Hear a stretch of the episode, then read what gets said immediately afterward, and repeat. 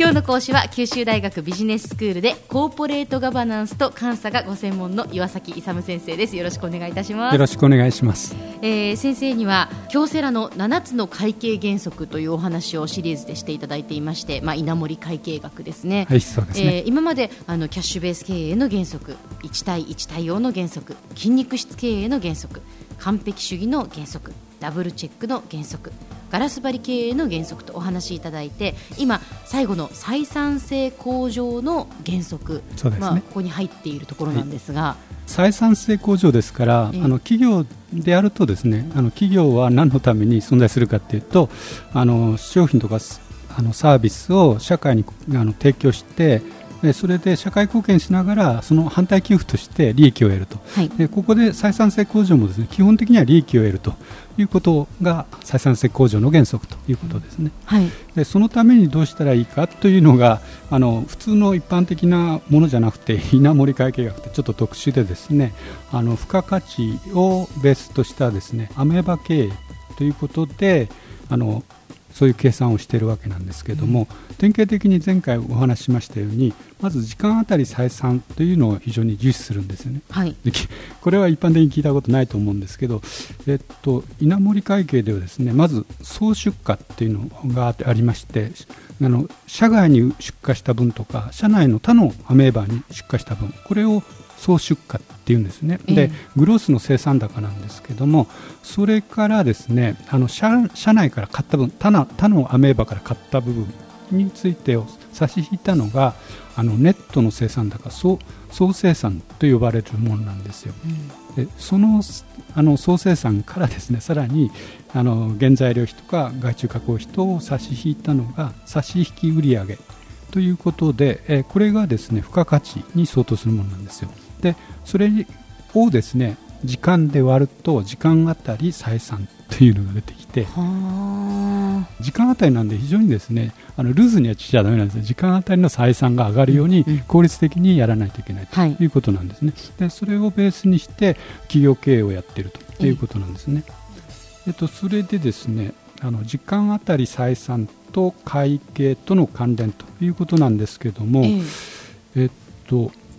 ここではですねあのまず管理会計用にですねあの時間あたり採算をですねまず計算しなくてはいけないんでもう日々ですねあの正確明快迅速にですね発生したものを直ちにそのアメーバーごとにですね収益とか費用をあの記録していく認識していくと、うん、これこれ前やりましたけど、ええ、1対1対応の原則ということなんですけど、はい、1対1対応っていうのは物とかお金が動いたときにそれを必ず伝票で、うん、あの対応させてですね、あの物とかお金の動きをあの会計にリンクさせていく、はい、これが1対1対応の原則そうでしたね、えそういうことをやるとですねあの全てのあの物とかお金の動きが会計上反映される。でそれを例えば売上高とか生産高とかいうのそういう日報がありますよね。それをもう1対1で発生したときに直ちに気にしていく、うん、あるいは経費いろいろかかりますよね支払い経費光熱費払ったとかあの運送費払ったとかそういう経費経費それもですね経費日報としてあの全部即記入しているとい。うことをやるんです、はい、そうするとそれを全部まとめたのが各アメーバーのですねそのあの売上日報とか経費日報とそれを合計していくと全体的なあの会社全体のが出てくるんですね、えそれを毎日ですねあの計上していくんです。それってあの清瀬大のすごいところっていうのは前日やったのをその日のうちに集計して翌朝の朝礼でですねその前日の実績が上がるんですよ。上がるって報告会を開いて。毎日そうやって出るわけですか？そうそうそうあの予定通りにいってればこの調子でいきましょうと、ええ、予定通りいってなければもっと頑張りましょうとかいうのをですね、あの数値で管理しているんですね。でそれでですねアメーバごとにあの、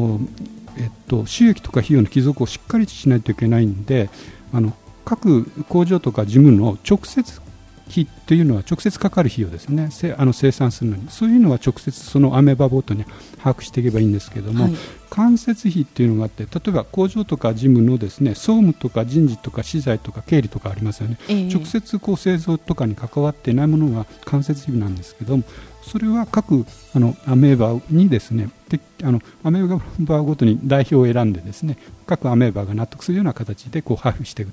でそういうふうにして、まあ、工場事務のあの経費等についてはですねえー、そういうふうに直接配布とかあるいは間接的に配布していくということ。ただし本社のあの総務とか人事とかそういうの経理とかありますけど、はい、それはですねアメーバには配布しないと。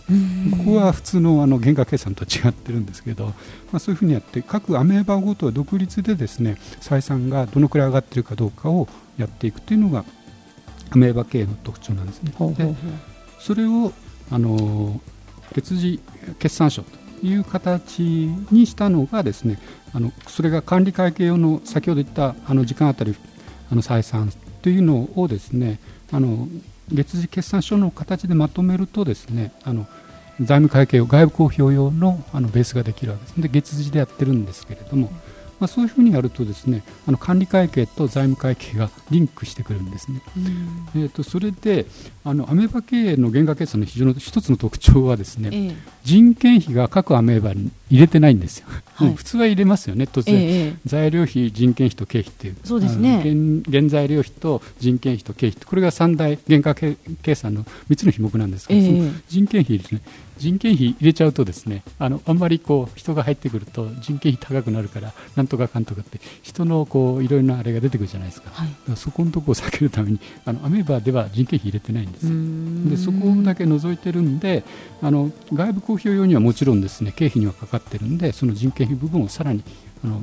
引いてから外部公表用のあの決算書を作っているというところなんですよね。では先生ここまでのまとめをお願いいたします。えっとあの採算性向上原則ということで、まああの京セラではですねあの付加価値を高めてですね、まあ、それが利益に結びつくんですけど、まあ、それによってですねあのうまく企業を永続させていくでそのためにあの時間あたり採算というあの特殊なあの計算方式であの経営をしているということです。この稲森会計学の採算性向上の原則続きはまた次回お話しいただきます、えー、今日の講師は九州大学ビジネススクールでコーポレートガバナンスと監査がご専門の岩崎勇先生でした。どうもありがとうございました。ありがとうございました。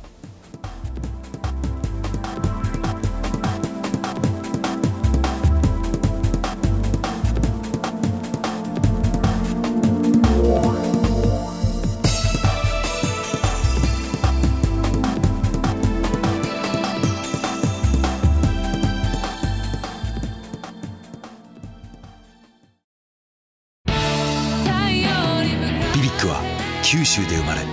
九州の人たちに光を届けています。九州のお客様が光り輝くように。それが QTネットの変わらない思いです。キラキラつながる